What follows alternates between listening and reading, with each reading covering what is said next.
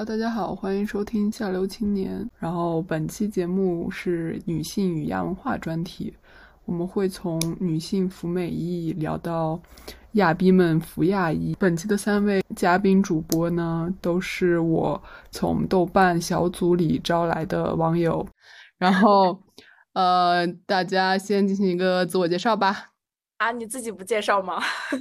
啊，对我，呃，我我那个这是一个希腊名。哦，什么意思呢？Eureka，一定很有内涵吧？哈哈哈哈硬碰想想，我要说了，你们不要骂我装逼。好的，你说吧。其实就是我在初中上物理课的时候，就看到一个那个阿基米德发现浮力原理的时候，然后他就大叫了一声 Eureka，然后以此来表现就是灵光乍现的时刻。然后我就觉得这寓意特别好，然后我就给自己取了这个名字。呃，我也觉得这个寓意特别好，确实确实挺好的。那这样我们的播客就 可以一直有这个新灵感。Yes，希望我们播客也一直灵光一闪。灵光一闪。就本来播客也是不同的人灵感迸发还有碰撞的一个过程嘛，就是感觉非常好，赞赏。好的，那那是我都介绍完了，是不是大家也要介绍一下自己名字的由来？啊，好的好的，明白。那那我说，嗯，我说嘛，我我这个我这个怎么介绍呢？他就是我的姓啊。好的好的，把它别一个。好的。大家好，这里是淘淘。然后呢，未来的职业规划就是说，呃，房地产销售，然后卖保险的，因为因为我是环境的。OK OK，轮到我了。说白了就是熬夜小能手的意思，没有什么寓意的。好有文化哦。嗯，你看还是很有很有文化底蕴的。你看你都用烧灯，烧灯它就是它就是古代的灯，现在的灯它就是电灯，就不用烧，对不对？怎么叫？叫灯灯吧，这样顺口一点。好的，等等等 等等等等等等等等等。OK OK，那肋骨呢？呃，我我这个名字其实来源也很简单，就是呃，《创世纪》里面那个夏娃不就是由亚当的多出来的四条肋骨所做的嘛？就是它暗示了一个作为女性第二性的身份。然后呃，我微信的全名不是叫无序肋骨嘛？就是我。也是一种，就是我不想被放置，不想被定义在一个这样的一个框架里面吧，就是表达一种我想要一种突破的一种渴望吧。就是既然你说我是呃多余的肋骨，那我好，我就把它拿来用，但是我不是多余的，就是大概这个意思吧，理解一下。哇塞，好酷！哇，很好，很好，真的很好。那行，那我们就。先聊一下为什么想要聊提及这个服美役的话题吧。就我先来，我是我是在那个小红书上看前一阵刷到一个摄影计划，就叫什么“美役出逃”吧。然后我就在想，这个东西 它本质不就是前一阵在炒那个素颜和解那个事儿？然后怎么今天就是又以一种另一种形式卷土重来了？我其实不太能理解。然后后来我就去各大平台去了解了一下，我发现就是有不同的，呃，就是有不同的阐释吧。以豆瓣为最最最为批判的那个视角啊，那或许，呃，那那我我我也说一下吧，就是我是，呃，在之前看到了那个韩国的拒绝束身衣、脱掉束身衣的那个漫画。哦，加一加一，对对，然后。然后我又看到了，就是豆瓣儿，我记得有一个帖子是讨论，呃，化妆到底是不是为了取悦男人？然后底下有一个叫什么，有叫一个什么雨中落的一个姐妹，就是她，呃，以一种非常耐心，就是的角度，把整个这个化妆还有美意，就整个肢一步一步的，相当于就是肢解肢解，然后。呃，整合成一个很完整的一个体系，然后相当于是支教吧。虽然我不是很喜欢支教支教的这个这种说法，但是就是算是给很多女孩的一个支教。然后他也点醒了很多人。雨中山果落，我现在翻出了那个帖子。对对对对对对对。就我个人感觉，他们主流语境的服美役，就是就是觉得工作场合就比较正式那种毕业答辩啊之类的，女生要必须要化妆，然后与此同时，对男人的要求就是干净。对，他就穿一套。对男人的要求，他其实就一套衣服，然后头部好像就没有什么要求，可能就发型有点要求吧。对呀，头部啊。然后对女性的话，你除了一套衣服之外，而且这套衣服就光是这套衣服，相比于男性，他就会不舒服很多。然后对对对，啊嗯，然后然后他对脸部的修饰才是重点。是的，而且还有就是有一些取以取悦男性之前的行为，就比如说，就一些小红书热帖，见男友前要化什么妆容。还有什么？对，还有那种口红。对对对，还有那种特，我觉得我之前其实我第一次就是接触服美役这个概念嘛，其实相当于我我觉得我是一点一点意识到的，因为最开始我就是看到这种斩男色口红，然后什么呃见男友战裙、七夕战裙，我觉得莫名的好好怪呀！战是你你你你是要打仗吗？你是要和谁打呢？反正真的很奇怪。然后后来后来看多了，然后嗯，还有一些微博或者豆瓣上的那些姐妹在讨论吧，然后我才慢慢就理解这个“服美役”的概念。其实它这三个字它概括的很好，它就是一种义，对吧？役就是劳役奴隶的那种感觉，就是美丽当美丽成为义务，就是对一种一种一种枷锁的感觉。对，其实其实这个我之前也也有很多的体会，就包括看到那种呃空姐，就乘务人员对于女性乘务员人员的要求就是必须要化妆，否则会在工作里面扣分儿。这种就其实嗯，我觉得大家讨论的从来都不是他到底是不是取悦男性，就是这个议题，咱们讨论的就是。他束缚，他束缚我们，他到底他这个束缚的点他在哪儿？就就是感觉好多关于他到底是不是取悦男性这个议题都是偏题了，没有真正的就是把这个视点聚焦到他这个服美役的内核上面。他他其实是一种无形的感觉，就是那种绑架吧，就无形的去要求你去呃牺牲你的舒适度，牺牲你的金钱还有精力去做。其实根本就是没有必要，甚至会是呃给你拖后腿的这么一个事儿。就而且这个是只针对于女性的，嗯，就是它对，就是这个美，感觉对这个美变美，它这个定义我感觉也是很要打双引号的，因为这个美它从来都不是我们发自内心的主观上面的美，它是感觉是一种就是被构建的、被社会所强加的这么一种美的。审美的这么一种定义，我觉得，就它到底是不是真正的美呢？感觉，对，所以说，我觉得我们今天想探讨的不是说，呃，我我们要不要去追求主流构建那个美，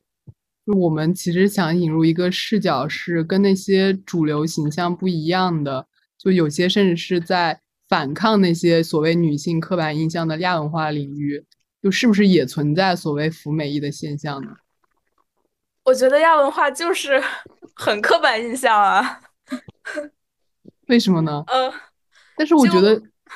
呃，就我的理解是，亚文化的一些就喜欢亚文化的女孩，你也可以说是亚逼女孩们，她们就是会进行一些就就跟主流女性审美不一样的尝试，然后我觉得它其实某种程度上是一种对就是所谓女性刻板印象的一一种反抗吧。确实，就是这样。但是，就是我觉得这个也涉及到我们去怎么去定义这个美意，因为有些人就觉得，只要是你为了美，就是说，不管是怎么样的这个美，是是白瘦幼也好呀，什么纯欲什么这种美，或者说是一些你所追求的，它其实都是在就是你消耗精力、消耗一些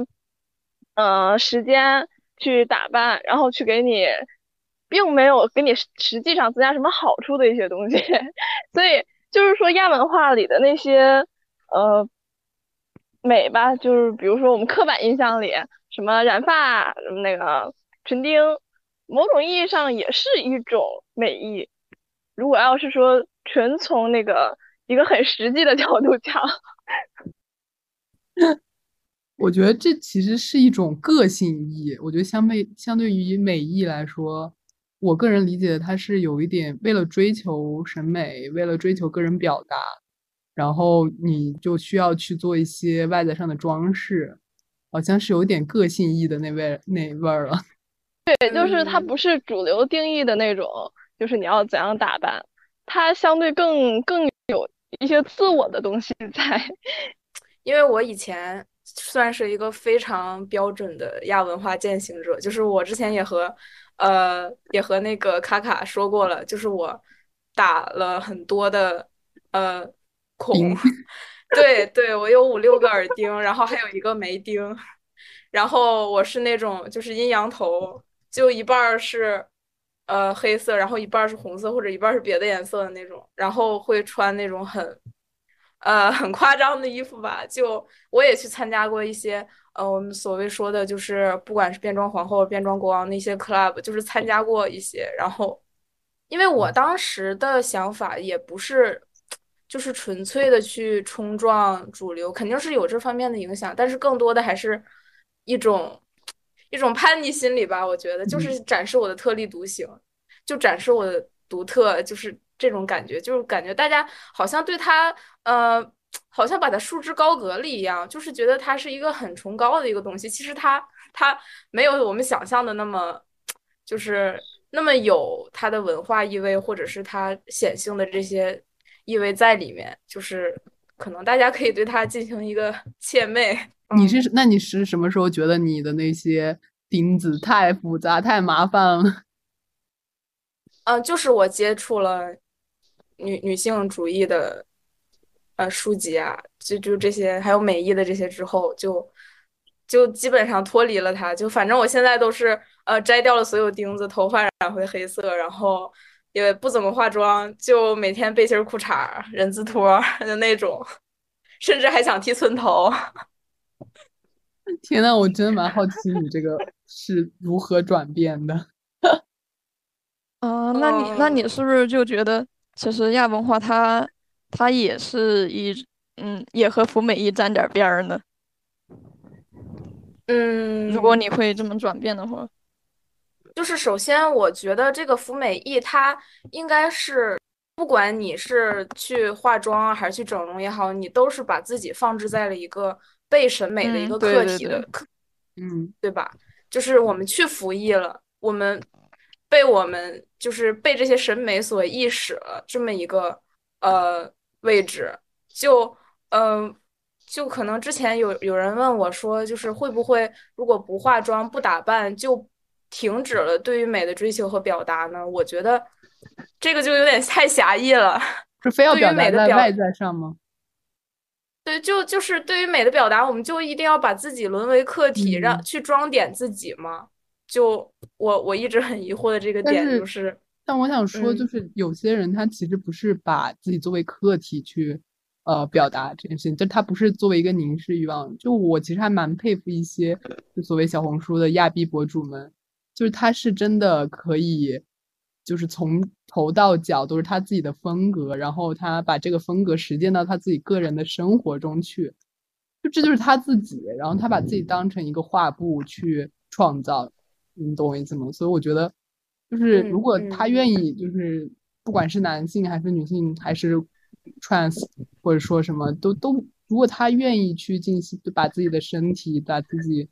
呃的外在进行作为画布进行一个创造和表达的话，我觉得是他个人的自由，我就没有什么权利干涉。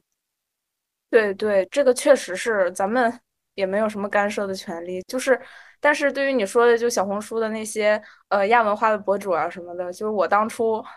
在我，在我践行亚作为一个呃亚文化的彻底践行者的时候，我非常的关注他们，就是是。呃就包括呃一开始把，因为亚文化对于咱们来说其实是个舶来品嘛，就是对，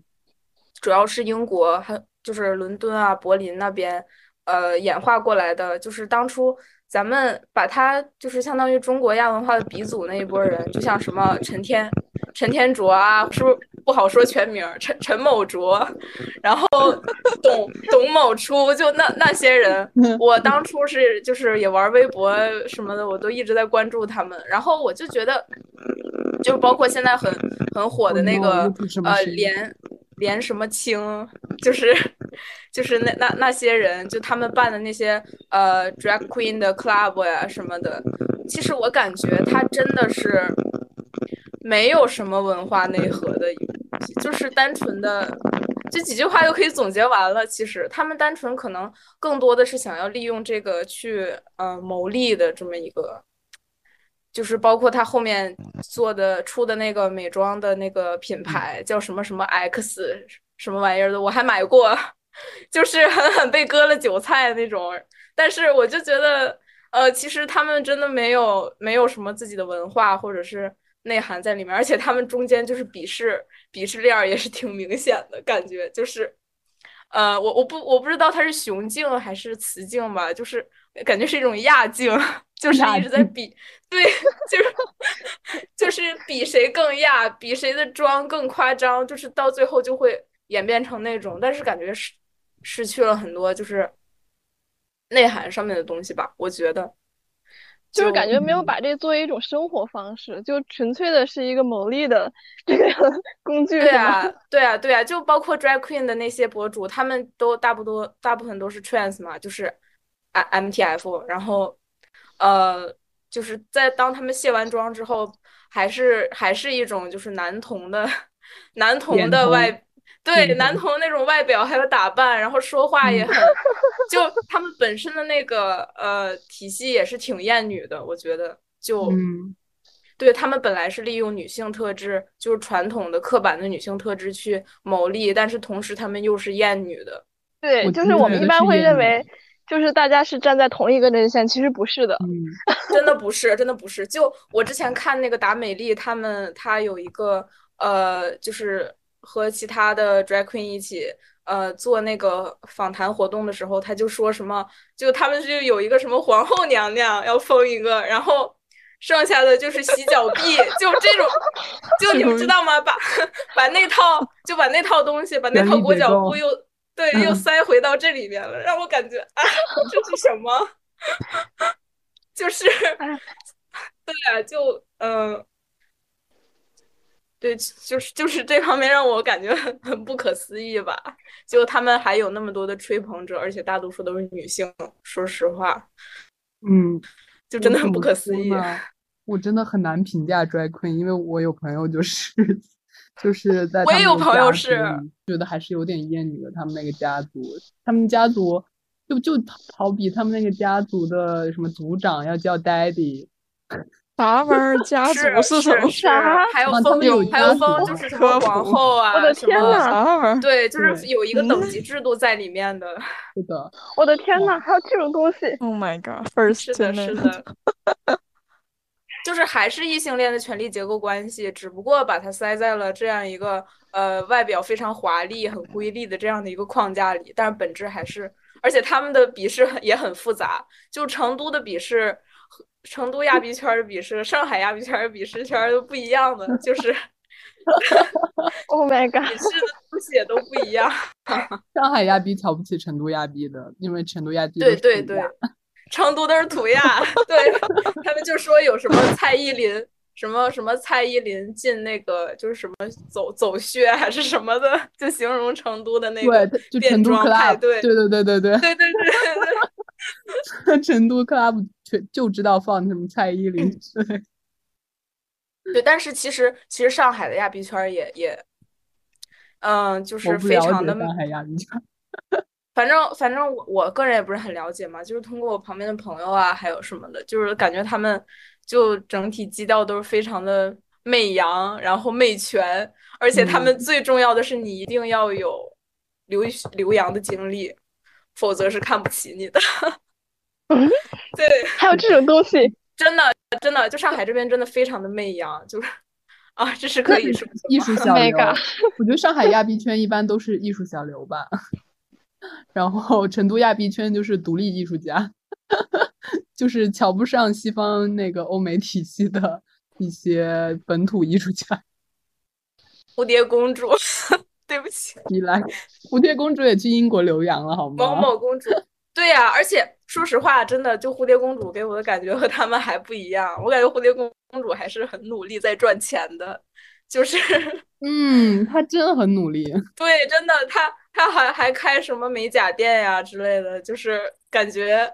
感觉和和那些，对我真的特别佩服她。我我觉得她很很不一样吧。就是不一样的亚比，又题外话了，又题外话。那那你们想拽回来一点，再聊一聊这个亚文化吗？就刚才对我们刚聊到哪就聊了这么多，就就引申到 drag queen 了。嗯，就是我对，因为 drag queen 它本身不就是那种刻板印象，就是很夸张的妆容啊，然后就是美艺嘛，对吧？其实你们想听一下我刚才就是一个。总体的想法嘛，说，请讲。感觉想的也不是很完整，我就想到哪儿说到哪儿，好，好吗？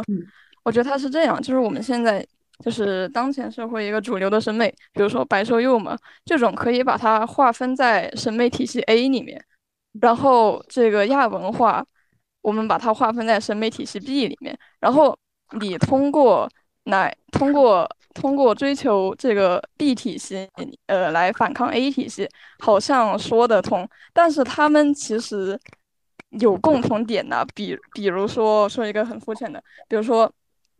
嗯，我们都瞧，就是现在大众都比较批判白白瘦幼的审美嘛，就比较批判把皮肤画白，然后把眼睛画大那种很幼态的妆容。然后，呃，亚逼风格这边就感觉比较有气场。呃，我感觉和那个什么欧美妆也有那种联动嘛，就是感觉你靠化妆好像能提升你的气场，但他们的本质不都是化妆吗？不都是要消耗美妆产品吗？而且，而且这个美妆产品或者这些衣服，呃的消耗人群不是。大部分还是女性来买单吗，男性他也有在这个体系里面，比如说你可以说，嗯，亚比里面，嗯，男性也很多呀，然后他们，嗯，也会打扮自己啊，然后也会花钱的，但是我觉得这个比例总体来说还是女性这边多一点，而且，而且就算在亚比这么一个，嗯，感觉审美相对平权的这么一个体系里面。男性他虽然数量少，他还是占优势的呀。我结合刚才大家聊的那个 drag queen，我觉得他们虽然说这么说，感觉好像有点不尊重。他们可以，他们他们的获利可以归到就是传统的呃男权社会的男性阵营这边。我觉得，因为感觉他们的权利，就是说他们还就是他们的权利感觉也比。这一个体系里面的大部分女生要大，对我感觉是这样。是是的，就是它本质还是呃，很像那些女权男博主去就割女权主义者的韭菜那种感觉，就是对呀，那种背刺那种感觉。而且他们本身就 drag queen 的这个派对，它是把女性排除在外的，就是只派呃只派性别为女性，还有。呃，FTM 就是这这些群体是被，就是被边缘化，就被排除在外的这么一个状态。而且，其实说实话，我身边的 FTM 群体，他们大多数是一个比较痛苦、比较隐忍的一个状态，就是和和那些张扬的、呃自信的，就是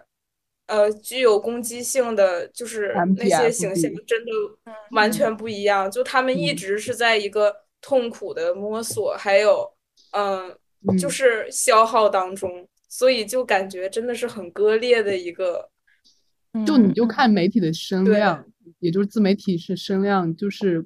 跨女是远远要大于跨男的。对对是是是，包括呃，包括就是咱们呃国内呃关于平权，就是那个性少数跨就是跨性别的手术。直到十年之前，还是默认跨性别的手术就是丰胸手术，就是就是就是男男跨女的手术，后面才慢慢对慢慢加上的平胸啊，就是这些呃这些都是慢慢才加上的，就不是一开始就有的，就它本质还是一个很男本位的一个对环境，对。但但我觉得是。呃，既然是在这个男本位或者说父权社会的架构下，我们作为呃弱势群体也好，边缘群体也好，就其实不应该相互歧视或者压迫。所以我们在指出这一点压迫之外，我觉得还是不要歧视任何一个群体为好。对对，嗯嗯嗯，是。我觉得怎么说呢？有时候不是歧视不歧视的问题，是实际上的利益分配它就是不同的，不是说我歧视你，你就会改变。嗯我我感觉是，嗯，我知道怎么表达了。对，其实这个我我之前也在思考过，就是我觉得它是一种一种无奈吧，就是一种好人总是要做出牺牲的一种无奈，就像就像 罪犯可以随便的劫持人质，对街上的人乱开枪，可是警察却不能拥有同等的自由，而有很多的限制。就是就是我们作为。我我反正我我肯定我们作为就自诩的进步人士，就如果 如果我们想要改变世界的话，就是可能就是必然会陷入到更大的未知和风险中，就是它它肯定是不公平的。但是就如果不这么做的话，感觉又做不到维护正义，还有打破那些恶性的那些循环了。就是好人总是不得不牺牲吧？我觉得，嗯。就也是很无奈的一个事儿，确实。酷儿这边酷儿主义和女性主义之间就是老吵架，我真的想。对对对。酷儿理论，酷儿理论难道不是女性？就是难道不是女性主义的一个分支吗？我感觉是，对，是酷儿女性主义，但是也有应该是这样，很多批判说有一些激进的女权主义，她不太接，不太不太接受跨性别。啊，然后还有一些就是对酷儿的排斥吧，反正就经常吵架，就两个少数群体经常吵架，反正就不关皇上的事儿。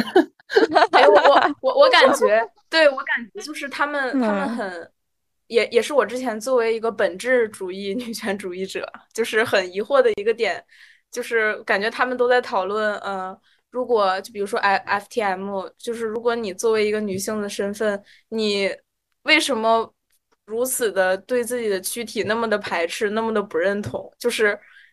是也是我一个非常悲愤的那么一个点。尤其是我在看相关的呃电影，就比如说《男孩别哭》啊，就这种关于对，就关于男呃女跨男的这样，就是我在想，为什么要这么的呃不接受你自己作为女性的躯体，作为女性的这些生理上面的东西呢？但是后来我想了想，它就是一个。其实就是一个心理认同的事儿，感觉，嗯，它不应该有那么多的限制还有要求，就是感觉还是这么想吧。他不喜欢自己女性的身体，不代表他不喜欢女性，相反，他还很有可能是喜欢女性的那一派。对对对对对，就当时就被就被这些想法给禁锢住了，就走走到了一个极端里面。我觉得我还是挺理解可以请一位就是。呃，女跨男来跟我们聊一下这个问题。现在我们又，我们现在嗯，跑的有点远。哦，对对，跑的有点有点远。那那咱们再跑回来，就是关于服美役的，就是，呃，我我有一个问题也，挺想大家解答一下，就是关于，呃，我们认定了，我们现在已经既定了服美役是一种枷锁、一种束缚的这个语境下面，那么它的。就是它二元的，暂且我们把它称为二元的一个对立面，就不服美意，它到底是自由还是新的枷锁呢？就是嗯，我我一直想讨论这点，就是好像怎么做都很刻意，就是自由就想，对啊，它到底是自由还是枷锁呢？我我我我最近也一直在讨想想这个事儿。我说一下我之前我之前理解的一个审美自由啊。就是我小时候吧，就也就初中、高中的时候，就大家，呃，不都穿校服吗，然后那个校服就巨大巨丑，对。然后我们身边就是有一群就是，嗯，不太、不太、不太三好的学生吧，就是总是会想着要怎么去改这个校服，把这个对改改裤腿什么的，对对对，改裤腿儿、改腰，就是我，对。我总是改我的校服，然后就让自己显得比较个性一点，甚至在校服上进行一些涂鸦呀之类的。就是我觉得那个其实是对我来说是我当时的一个审美自由，是我当时的一个对所谓大众或者说学校既定体制的那种审美的一种反叛，所以我觉得那个东西其实是挺难得的。但是后来我发现它演变成为了一种，就每个人的裤腿都变成一样的了，都 变成一样的戏，然后他承担的风险好像也不存在了，因为如果每个人裤腿都变成一样的话，教导主任甚至都不会发现你到底改没改裤腿，你甚至都不需要承担这个反叛的风险了。所以我就就是说，啊，就是说亚文化成为了一种潮流之后，我们去追随这个潮流，它到底还是不是？我们就是他，他他也成为了一种主流，是吗？就感觉现在有一点这个倾向吧，可能，但也主流就是有，就是一种风潮吧，风对对对是这样。其实我的理解，它最最初的出现是去打破一种单一的审美。嗯，我之前我之前也看了一下，就是相关的这个做于做文化研究的这个论文，然后它其实最早是由那个。一个美国的社会学家，我我忘了他叫什么了，反正他是好像是叫什么一个，在一个芝加哥学派，就这个这个学派是是第一批，就是把亚文化作为一个社会学的，呃，把它学科化，就是啊，我知道你说对对对，就是他当时我记得好像是叫什么社会生态学，就是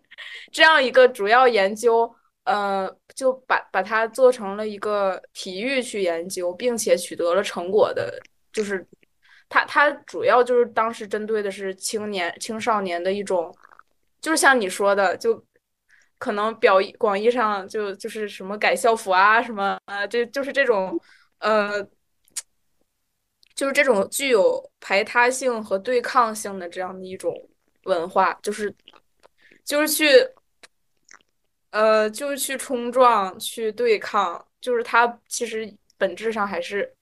还是这个意思。我感觉就本质上是一个崇尚创造力，然后崇尚个性不一样的文化，但是就很难逃得过，就很很很难逃过那个复制粘贴的命运。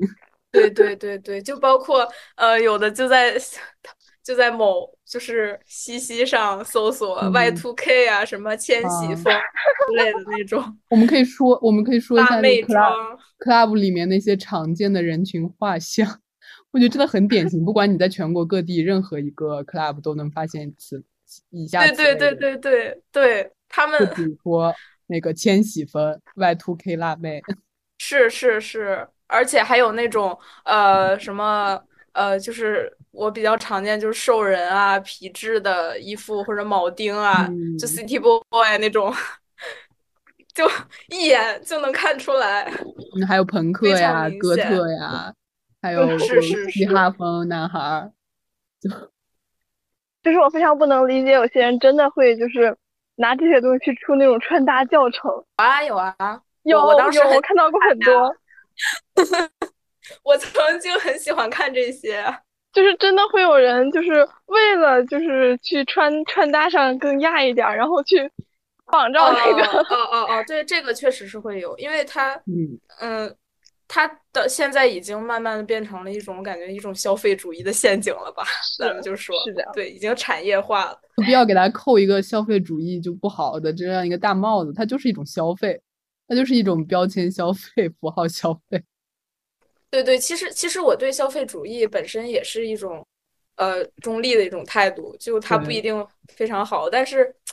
就我印象比较深刻，当时我在 B 站上关注了一个贝斯手，然后她是一个女生，她就就很符合白幼瘦的那个审美，然后也很漂亮，就是嗯，就会出一些呃，对于店铺啊，还有穿搭的一些分享，然后她当时在底下说了一句，就是什么。就当时那个品牌叫 Save the Queen，然后她就说，呃，哪哪个就是每一个女孩的衣柜里都必须要有一件 Save the Queen，然后然后我当时，呃，好吧，好吧，我我没有，那那我我怎么办呢？可我还是一个女孩，这就跟曾经的每个女人的衣柜里都要必须要有一双高跟鞋有什么区别？对对对对对，就感觉她也是就是被同质化了。我可能表达的不太不太那什么，就是那种感觉。对，之前不是还有一个广告嘛，就是说什么不不不涂口红，你还是什么女人？你和男人有什么区别？就那种 不涂口黑，你还算什么亚逼？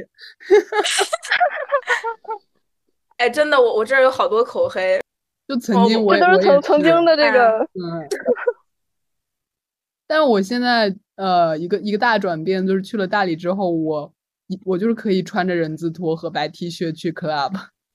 就是曾经我在 club 里面不化妆，就化妆化的不够亚，或者说穿的不够亚，我就觉得抬不起头。对对，就是亚静嘛，对吧？亚静，亚静会。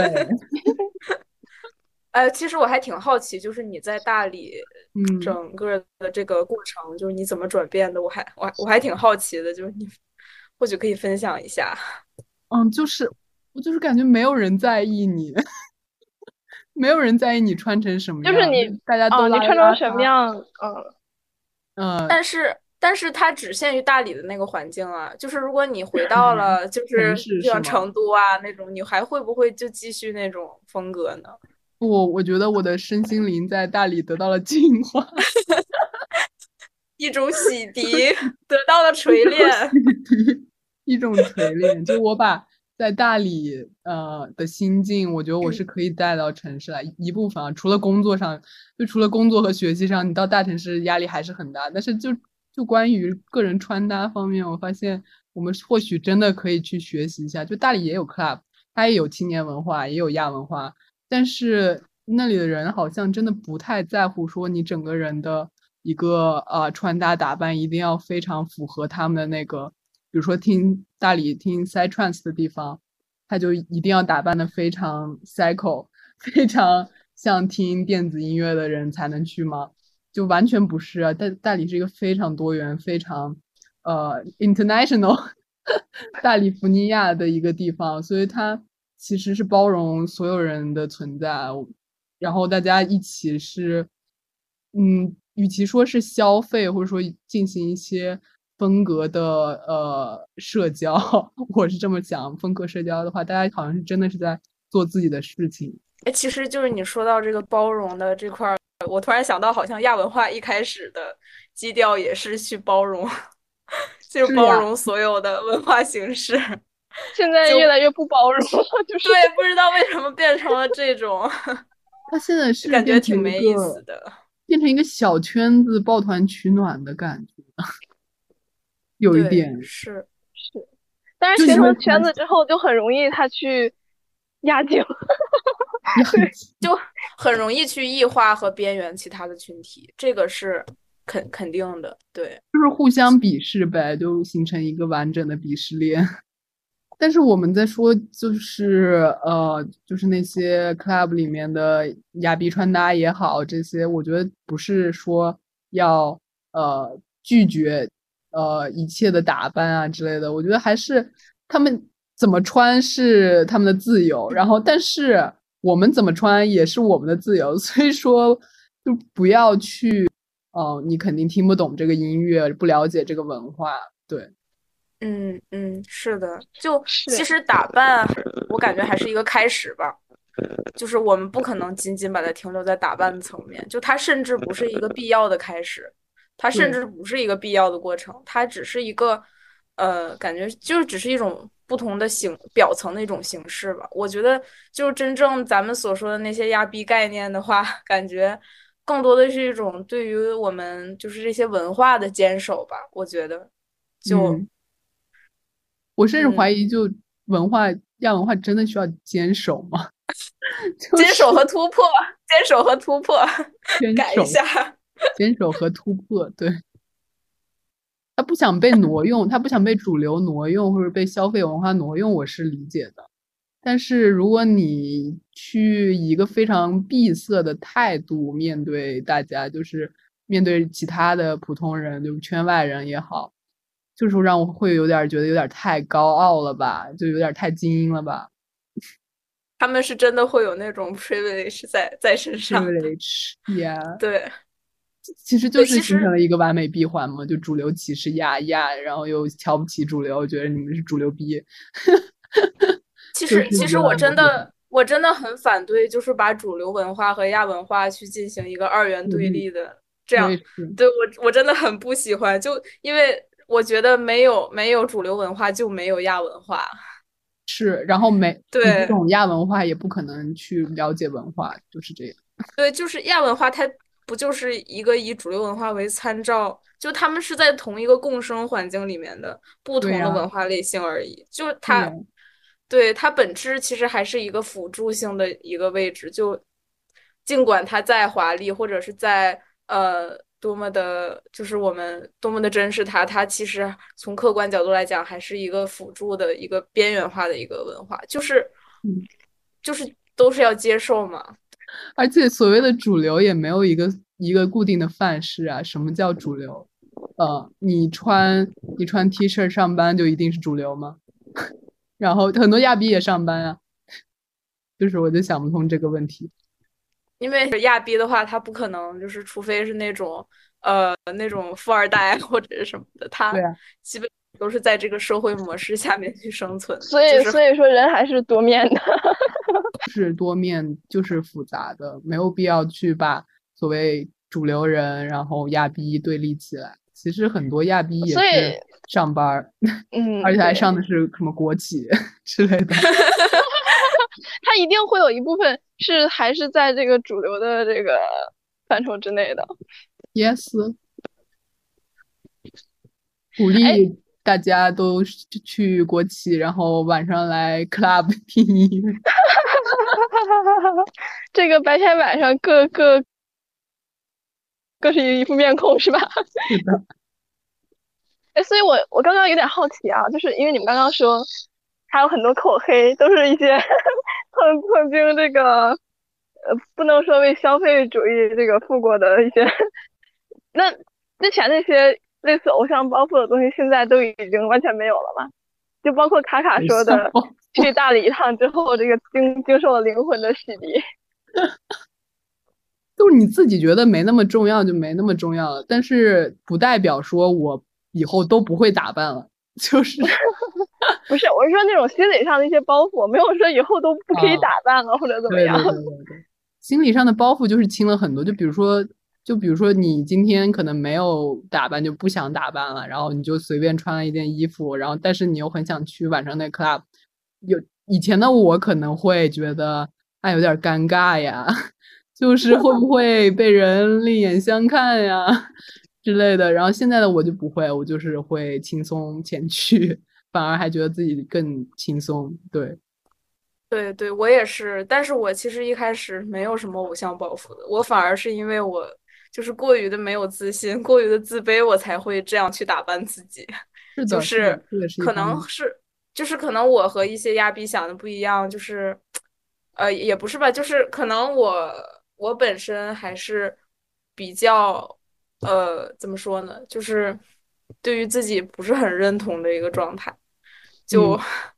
对，所以就自从我感觉自从接触到这个服美役，并且把它就是基本上摒弃了之后，我觉得反而是我更加有自信了。就有没有真的是一种由内而外的自信？有没有可能是因为你之前就是呃进行的那些化妆打扮是在扮演你自己？肯定是要有的吧，就是没。这个社会上没有一个不扮演自己 啊！对，我的意思就是你，你之前说你没有完全接受自己，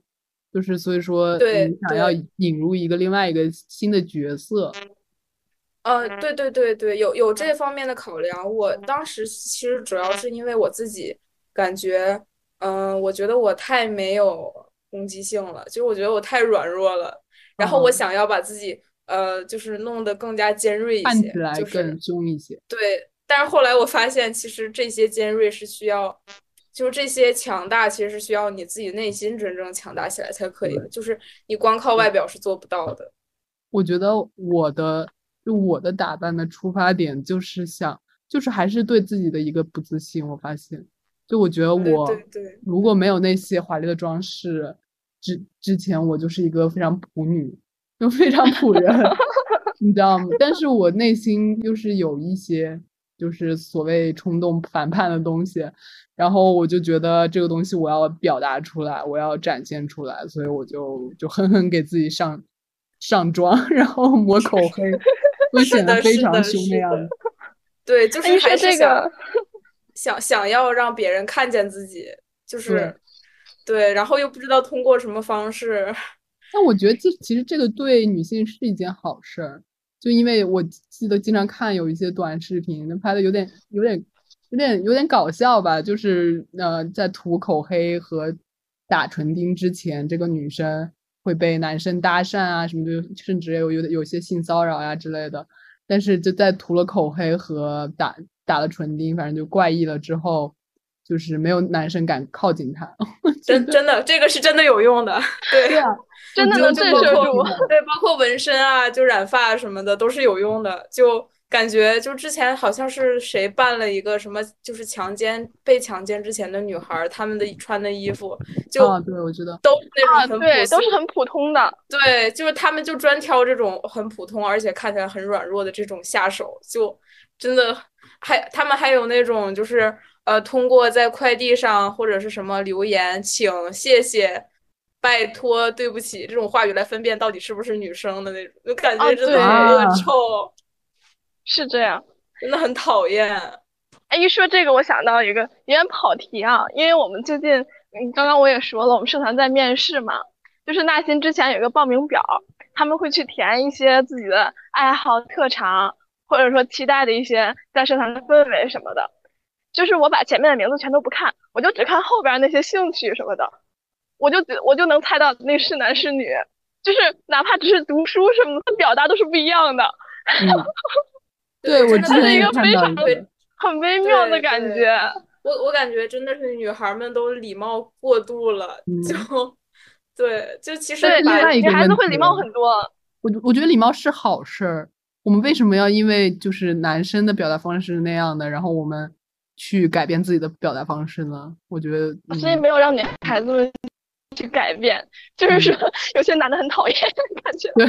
没有，但是但是其实就是我我们适度的去呃减少一些的话，他也是在就是他也是在礼貌的范围内的，就是我们可能需要寻求一种呃平衡吧。我觉得就有的时候确实是礼貌太过度的话，也可能会造成一些困扰。就比如说发传单的时候。就被发传单，还可能被 诈骗。对对，就利用你的同情心啊那种的，就哎也没有办法，就是在这个社会上生存，我们可能就需要进行一些妥协。嗯，女性展露锋芒，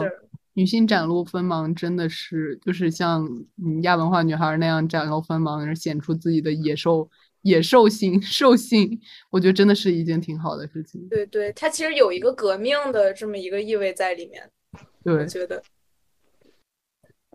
其实就在一个小时之前吧，因为我今天要去要去给部员们面试，我室友劝我，要不你来一个就是那，就是看起来比较凶一点的妆，大红 唇那种。哦，算了吧，算了吧，hold 不住。而且我也在反思，我是不是太礼貌了？看起来还是很好讲话。哎，没有没有，你千万不要因为这个反思自己。嗯，这个也不是你的错，就是。对，我们不要太反思，我们要学学顺直男，永远要给自己找一个合理的理由来解释自己。在亚文化领域里，就是其实服美役反而是为什么会那那么多人去服这个亚裔呢？就是亚美裔，就是就就是我感觉它可能是相对来说门槛比较低的这么一个东西吧，就是可能它不需要你太多的文化上面的补充。或者是，嗯，对，就是就包括我之前看那个，算是那些鼻祖们，就是呃，也在国际方面很有力影响力的那些亚文化的传播者，就是像那些艺术家，就像什么陈陈天卓啊，或者是陆阳啊之类的，就他们其实自己自身的话没有什么过度的修饰和打扮，但但是他们的作品，就是我我去了解看他们作品展，就感觉。嗯，就很 很厉害，就他们就很多那种呃，对于神学呀，然后对于宇宙啊，或者是佛教的一些就是东西，我们可以再专门弄一期去讨论这些，就是就就很多这种东西，然后就让我感觉，嗯，其实可能我们亚的时候，我们我们到底在亚的，就是是这个外表呢，还是呃，就是它是不是一定要通过？外表去建构，就它其实就是其实我们就是从可以就转变一下思维嘛，就是从我们拿起化妆笔，拿起就是眉笔去装点自己，慢慢转变到我们自己拿起这个创造的这个笔，去把它画在画布上，或者是把它用在呃包括建筑里啊，或者是其他的领域，就是我们去创造它，而不是呃我们成为这是一个创造的一个完全的一个主体。对，就是对就可以就转变一下这个思路。说的好好，对，就是 就是能不能放过自己的身体先？对对对对，我刚才想讲，我们放过自己的身体好不好？我们创就是这个爱美这些人皆有，这个我是我是赞同的，大家都有对美的追求，我们能不能放过自己的身体？我们可以用这个身体去去干点别的。哎，那你们怎么想？就是身体艺术这件事情，因为还是有不少呃身体艺术家，就是拿自己的身体作为画布的。嗯，他就是一个角色，可以说他就是一个嗯作品，他自己本身的身体就是一个作品。嗯，他其实因为陆阳的话，就是他是一个他在之前在台湾，他毕业了以后做过两年的这个人体的摄影，就是我我不清楚他是自己摄影自己还是摄影别人啊，就是这个我不清楚，但是他肯定是呃，我觉得大概率应该是就是。就也是作为一个人体模特，就是作为一个缪斯，就我们经常会说的，呃，男艺术家还有他的女缪斯，就是那种，对，就是，嗯，我觉得吧，他人体艺术，它本身它确实有它里面的表达在，但是，呃，它一种，它就是它有一直有一种结构，就是摄像摄影机后的那个指指影，就是执掌的人是一个男性的形象，但是。被观看就被呈现在画布上的是一个女性的形象，就是我觉得，嗯，她她有自己的艺术性，但是也有自己的局限性吧。我觉得，嗯，对，就是其实之前，对我记得之前有看到有一个就是呃很白又瘦的一个姐妹在发了一条朋友圈，就是说，呃，是不是是到底是不是应该就是。让女性可以有任何的自由，就不受任何的约束，就是，就是，就是你你们知道吧？就那种，呃，就感觉好像服美役又是约束了，然后不服美役也又是约束了，就是让人一种很一种无所适从的一种状态。人生而在枷锁之中。嗯，对啊，因为因为就是女性是不可能完全自由的，就这是一个不可能的事情。由。对呀，对呀，所以说，对，就到底该不该提倡白幼瘦自由化妆？怎么说呢？我觉得白幼瘦他肯，嗯，百分之九十是应该反对的吧，因为他就感觉把自己放在一个各方面的权利都很容易受损的地方。嗯，是的，我啊，我觉得在就是我像像像我之前一直在说的公共场合，呃。正式场合女对女性的这种要求，说女性必须化妆，然后女性必须要呃整理遗体，非常得体，穿裙子等等这种，我觉得这个是确实是值得讨伐的。对对，但是但是对他，但是我觉得他大概率也是受到了，就是大家大家都打扮，大家都化妆了之后，就反过来就影响。影响到了大家对他的要求了啊！对，你这一点说的很对。它形成一个已经形成，它就是一个整体氛围的东西。是呀，是呀，它就是，就感觉很难去进行一个突破，因为现在依然是这样的一个状态。就我们去参，就即使是我去参加面试啊什么那种重要的场合，我还是会为了一些利益迫不得已去化妆。嗯嗯，对，理解。我觉得不管是嗯。怎么样？就是亚文化，或者说这些主流文化也好，它就不是，就是不是用来强制和约束自身的。它承担，它它其实就尤其是享受亚文化，就是为了让我们自己更惬意、更惬意，满足自己的快感也好，然后满足自己的欲望也好，还有需求表达欲，然后实现自己对那个自己的一个怎么说呢？自我实现。就是这种感觉，就是它不不应该成为我们的一个枷锁和约束。就是就说白了，其实咱们喜欢的都是一个亚逼的一个概念，而不是它的标签或者是它那些城市化的东西。概念，你说概念也有点标签，其实 就是呃，就是我们喜欢我们喜欢亚逼，其实是就假如说，我就说我们身边具体的亚逼，我们能跟他们成为朋友，因为我们看到他作为一个生命个体，作为一个灵动的。独独立的个体身上的闪光点，我们看到了他创造力，哪怕是体现在他穿搭上，体现在他的作品上，或者说他为人谈吐之上，我们看到了他的闪光点，我们想要跟他进行交流，然后，所以我们才跟他成为了朋友。对，但但是，嗯，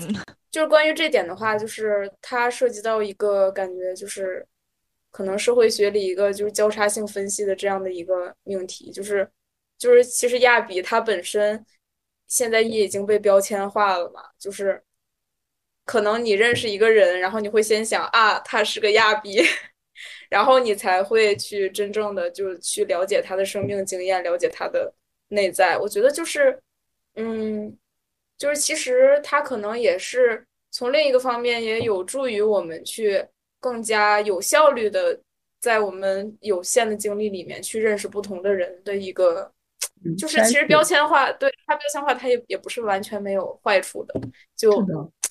亚你你亚体在了体现在穿搭上，是最快速的进行朋友交际的筛选的一个过程。嗯，对，我觉得可能还是要想一想，就是作为呃依然喜欢亚文化，但是又不想就是就作为女性服美役，对，就是我们到底怎么在中间去寻求一个比较适。我们的一个道路呢？嗯，就是不管作为，就反正不管是作为女性，还是作为一个 广义的亚逼也好，我感觉我们很难就不很难不被受困于规训之网之中。对对啊，就是它是一个很矛盾的，就我们要在这个中间寻找一个相对性的一个自由吧，我觉得。就肯定是没有绝对的这些自由，但是就是怎么才能 让自己过得更舒服一点呢？更对，这这 快乐一点呢？指向就是让自己过得更舒服一点，让自己享有在 club 里面不化妆穿人字拖的自由，然后让自己享受在毕业答辩中可以不化妆穿正常衣服的自由。对对，其实现在。白幼瘦和化妆已经是自由了，已经太自由了。我们反而需要一种不化妆的自由，不白幼瘦的自由。嗯嗯，其其实就是我，我有一个比较好奇的问题，想要问一下卡卡，就是因为我现在不是已经就是基本脱离服美役的这个范畴了嘛？然后，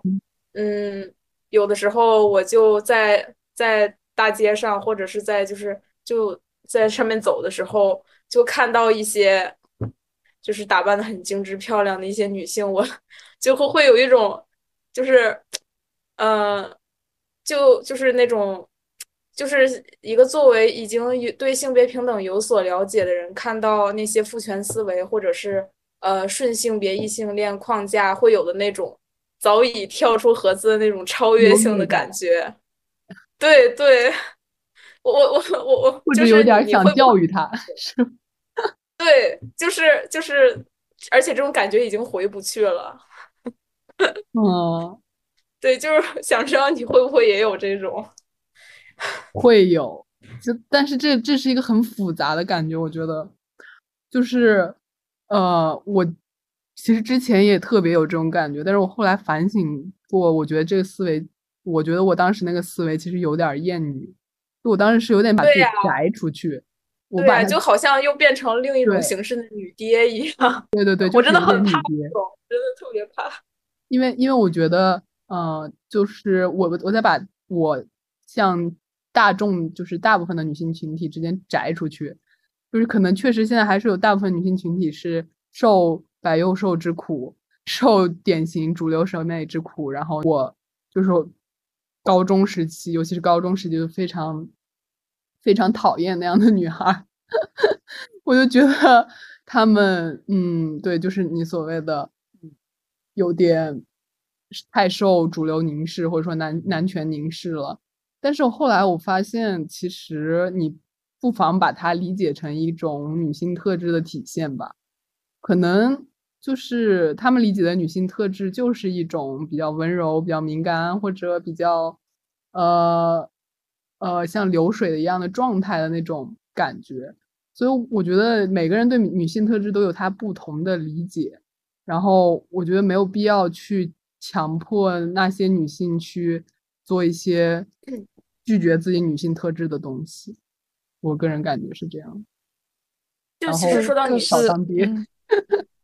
可是可是，比如说像呃温柔或者说容易敏感这些特质，在目前这个社会的总体竞争当中，它是。算一种不利的特质呀，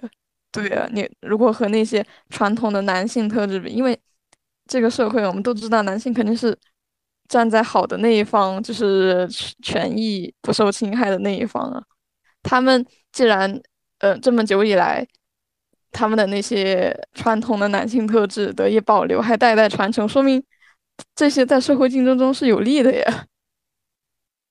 嗯，对于这个的话，就是首先咱们就是肯大家肯定都认同女性特质一定是都被建构出来的，对吧？嗯，就是它不是一个天生的就有的一个特质。对，啊，对。后其实我觉得吧，嗯，如果是说传统的男性特质，就是那种很理性的，就过于崇尚工具理性，而且就是那对，就是很沙文主义的那种，就像。呃，包括之前就是上海千鹤子在艳女里面就说，就他们会分达人和土人嘛，对，就是那些付出感情的人，他就是他是土人，但是再就是他们就崇尚一种就是在就是万花丛中过，片叶不沾身的那种那种感觉。其实我觉得它本身它是一个怎么说呢？它是一个更低级的形态。呃，你不付出感情，就是你不建立这种情感上面的连接，你。我我觉得它反而更低级，就是就我从来都不觉得女性温柔，我从来都不觉得女性温柔或和那个共情力 强、敏感是一件坏事情，反正我觉得它是一件很好的事情。对，而且我反而可以利用这个事情去，就是去建立一种可以超脱于父权制的这种弱肉强食的这种呃廉洁型的吧，帮助型的这种共情，我觉得就是。就是它其实是可以被利用，而且能发挥出它自己的闪光点。对，还是得联合起来。你自己个体确实很难去实现这样的一个力量。对对，哎，但是现在这个环境也很难联合起来，感觉哎，就举步维艰的一个状态。不，这不还是在那各各大女女权主义者还在吵架呢，还在吵服美役的事情。就其实，呃，其实他吵的话，我倒无所谓。就是包括现在微博女权，对我觉得就是因为国外的女权，她也不是从一开始就一蹴而就，对，他需要一个成熟试错的一个过程。我们要给自己，也是给他们一个这样的一个过程吧，就一一个机会，就是，嗯。本来女女权主义就是一个认识世界的过程，它是一个丰富、不断丰富发展的知识，而不是说你只要站了队，你有了所谓的立场，你就永远是个女权主义者了。我觉得，对，而且女权主义者它它也分很多流派嘛。对呀，对呀。